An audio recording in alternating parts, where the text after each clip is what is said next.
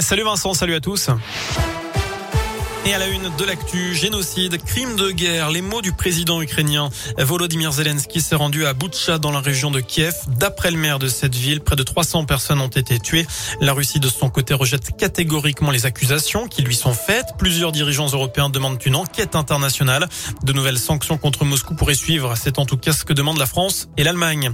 Pendant ce temps-là, les réfugiés ukrainiens continuent de fuir le pays frappé par les bombes. Ils sont 4,2 millions dans ce cas depuis le 24 février, jour de l'invasion russe. Plus de 30 000 personnes sont arrivées en France. Certains ont trouvé refuge dans la région. D'après l'Académie de Lyon, qui regroupe le Rhône, la Loire et l'Ain, 368 enfants ont pu être scolarisés. L'actu dans la région et ses 30 ans de prison requis contre Mamadou Diallo, principal suspect dans l'affaire du meurtre de Catherine Burgot dans une agence postale de l'Ain en 2008. Il comparait depuis lundi aux assises de Bourg-en-Bresse. Depuis le début de cette affaire et du procès, l'accusé de 32 ans clame son innocence. Il a reconnu s'être rendu sur les lieux du crime à l'époque avant de s'enfuir avec une liasse de billets. Elle place désormais au plaidoirie de la défense. Le verdict est attendu en fin de journée après délibération des jurés.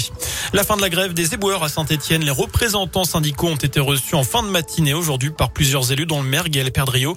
Les revendications portaient sur le pouvoir d'achat, notamment. Les discussions se poursuivent. Voilà ce que précise l'élu stéphanois. Les éboueurs, eh bien, qui doivent reprendre le travail demain.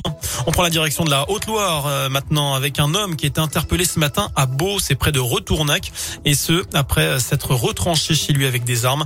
Un retraité de 64 ans qui s'est finalement laissé appréhender sans heures.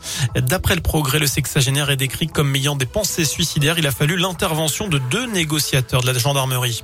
Enfin, on termine ce journal en allant dans l'Ain et après une ouverture reportée vendredi à cause de la neige, le parc des oiseaux de Villars-les-Dombes lance officiellement sa saison 2022 aujourd'hui.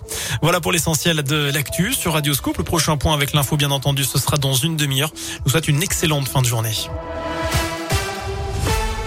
Merci beaucoup Sébastien.